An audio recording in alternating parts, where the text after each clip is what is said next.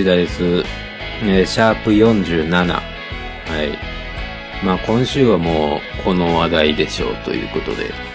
はい。えっ、とね、ゴールデンウィークありましたけど、まあそこでジャパンジャムっていうフェスが千葉であって、まあ、埼玉の方でね、まあ僕らは出演してないですけど、ビバラロックっていうフェス、ね、二つフェスがありましてね。うん。で、僕らはそのジャパンジャムの5月3日の方に出演させてもらったんですけど、うん。いや、ほんまにその、こういう状況下でも、こういうフェスができて、ね、僕はほんまに良かったと思いますし、ほんまにね、ジャパンさん、まあこう、ね、矢面に立って、こうやってやってくれたっていうのはすごい、なんていうかこの音楽シーン、うん、に対してやっぱすごい、あの前向きにね、やれる、はね、一歩になったんじゃないかなと、はい、そういう風に思ってまして、うん。あの、まあ、一番目やったんですよ、僕ら出番が。で、一番目なので、まあ、大体ジャパンのフェスは僕ら一番目になることがね、多くて朝一。ほんまにね、毎回そのタイムテーブル決まるたんびにちょっと、堪忍してくれよと思うんですけどね。うん。まあでもやってみればほんまにね、朝一のこのすがすがしいね、空気の中、まだ、あの、その、僕らを見に来てる人はもちろん最初の1音目なわけですよ、僕らが。で、その人たちがこうだんだんボルテージが上がっていく感じとか、やっぱ毎回ね、そういうの見てて、結局やっぱ朝一ってすごいいいなって思ったりとかするんですよね。で、ライブが終わっても、まだこれから一日、長い時間があるっていう、まあ僕らは、そういう気持ちで。でももちろん今年もね、ね久しぶりにあの光景を野外の、ね、まあもちろんその、人の数とかやっぱ絞られてましたけど、あれでもやっぱすごい懐かしい光景。懐かしいになってるんですよね、もう、あの感じが。うん。でも、良かったなと思って。うん、すごい興奮、興奮しました。うん。あんまりそのね、僕が興奮してようがしてもあんま表に出えへんから、見てる人わからないかもしれないですけど。うん。やっぱいいですよね。で、まあ、その、一番目やとね、毎回その、ジャパンのね、その、な、あの、スタッフの方が、あの、前説をね、ライブの前にして、しはってこのフェスに対するあれとかね、こういろいろお話し合って、その後に、じゃあ一番目、今日トップバッターのみたいな感じで、僕ら始まるんですけど、今年はね、今年も前説ありました。あの、今年はね、渋谷さんっていうその、ね、ロッキンの一番偉い人ですよ。うん、トップ、トップのおじさんがね、あの、まあ、前説にしてはちょっと長いなっていうお話であったんですけど、まあ、あの、ね、すごい、僕はすごいいい、あの、胸を打たれましたけどね。やっぱなんか、あの、前説聞いて、やっぱり、やっぱライブに、もちろんライブも、もともとね、そもそもちゃんと意気込みあるけど、なんか今日を成功させたいな、みたいな気持ちが改めて、そういう、だからお客さん、見に来てくれてはった人らもあれ聞いて、意識ちょっと変わったんちゃうかなとか、僕は、まあ変わってればいいなと思いましたね。うん。で、やっぱ僕、あの、メディアがね、なテレビのやつとかが、いあの、駅の前とかでなんか、あの、会場行く人らの映像を押さえてたんでしょ？あの、ね、ちょっと結論ありきみたいな映像を押さえみたいなの。ね。あんなんしとる暇あったら、ああいう中入ってきて、そういう渋谷さんのやんとかね、ああいう前説、そのね、内部の人がどういう気持ちでフェスをこういう状況でやろうとしてるのかとか、あとどういう感染症対策、どんだけやってんねんっていうの、それも込みで報道してくれんとフェアじゃないなと思うし、今やってたのって、ね、なんか、あの、サメの池に血流して怪我してる人を掘り込んで、ほら、ほらよっつって、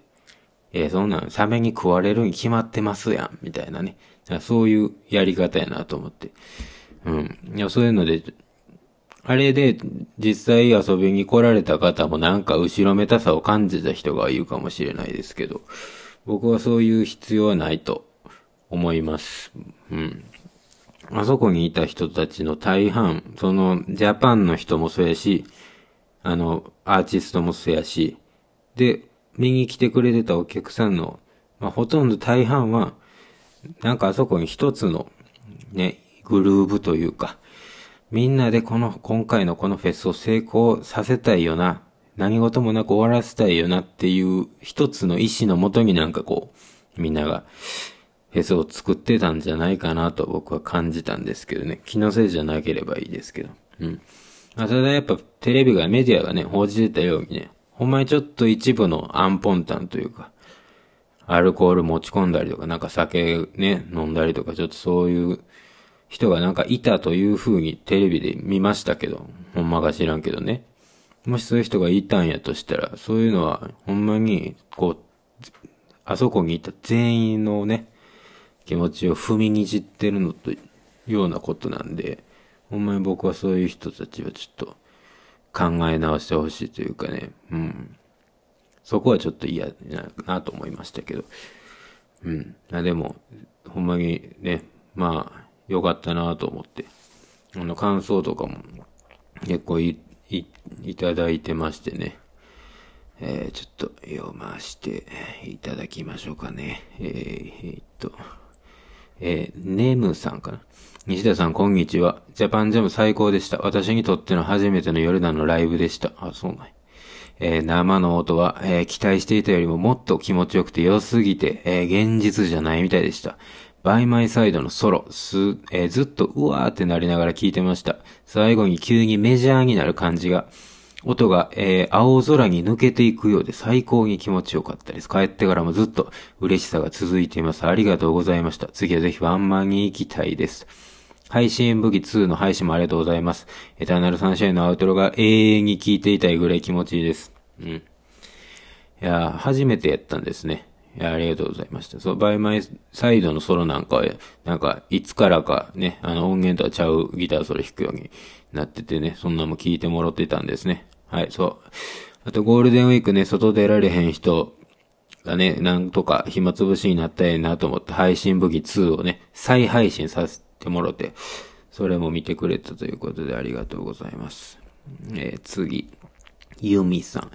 西風さん、こんにちは。先日のジャパンジャムもお疲れ様でした。久しぶりの野外フェスだったので、入場してから帰るまでの全てが懐かしく、フェスってこうだったなと思い出されることばかりでした。えー、今回久しぶりにバイマイサイドが聴けて嬉しかったです。確か一昨年のメトロックで初めて今のアレンジのギターソロを聴いたのですが、なんだこのギターソロはと、度肝を抜かれたのを思い出しました。あのソロの展開と曲の構成は、ある種のカタルシスを感じるというか、今の私の心情にリンクするような感覚さえあり、これまで以上に刺さりました。大きい会場で音を鳴らすヨルダの姿はとてもかっこよかったです。この先どうなるかわかりませんが、少しずつ、えー、このような機会が増えることを願うばかりです。今年のゴールデンウィークどこがゴールデンやねんと、悶々としていましたが、皆さんのおかげでゴールデンな一日となりました。ありがとうございましたと。うん。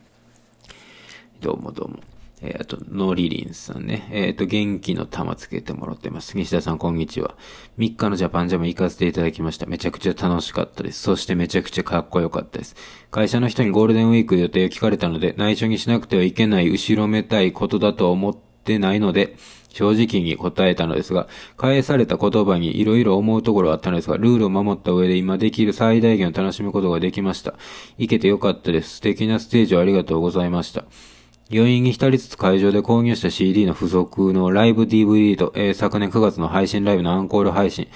えー、その頃は存じ上げてなかったので、今回初めて見ましたを見ながら、えー、残りのゴールデンウィーク楽しんでいますと。あ、どうもどうも。追伸、ソングバーズと松山でのツーマンライブのチケット当たりました。実はソングバーズも好きなので、今からとても楽しみにしています。ありがとうございますね。あでは、この、ね、コロナ期間中に知ってくれたっていうことですね。まあこういうの出会いあってありがたいですよね。まあ、ちょっと、他にもね、いろいろ、えー、っと、感想いただいてたんですけど、ちょっと割愛させていただきます。全部読んでますんでね、ありがとうございますと。うん。では、あの、そのジャパンジャム、なんか、今、あれ、もう上がっとんかな？ギャオ、ギャオさんで、なんか一曲だけやけど、上がってるみたいですよ、映像が、ライブ映像。ウェアやったかな？まあ、あの、暇すぎてやることないっていう人は、見てもらったら、ね、ちょっとその行けなかったよって人も、そのフェイスの空気をね、体感してもらえるかもしれませんね。はい。そう。んな感じで。あのー、ね、緊急事態宣言がそう、伸びちゃってね、11日まで言うてたけど、まあ5月いっぱいまでかなっていうので、伸びてて、まあみんなね、11日まで頑張ろうと思ってね、我慢してはったかもしれんけど、伸びるんかいっていうので、ちょっとまた心がね、折れてしまった人も多いかもしれないですよね。まあ実際僕なんかも、僕らなんかもね、近いところで東京のライブあったりするし、まあ京都、松山もね、あってどうなるのかまだちょっとわかんないんですけどね。うん。やっぱちょっとこう、ね、そういう心折れてしまった人もいるかもしれんのでね、そんな人とね、まあちょっと、なんかね、できたらね、あれいいですよねと思って、まあ、ストレス発散じゃないけど、なんか今晩、ちょっと、ね、生配信またこれやります？もっぺんちょっとね月末まで頑張って耐えようなっていうあれも込めてね、うん、どうしようかな。まあ8時20時ぐらいからやりますか？うん。まあ暇な人は20時に落ち合うみたいな感じでね。結局なんかなんやかんやで毎月やってまいりますよね。はい。まあそんな感じで今日の、えー、お話はここまでということで、えー、皆さんご清聴ありがとうございました。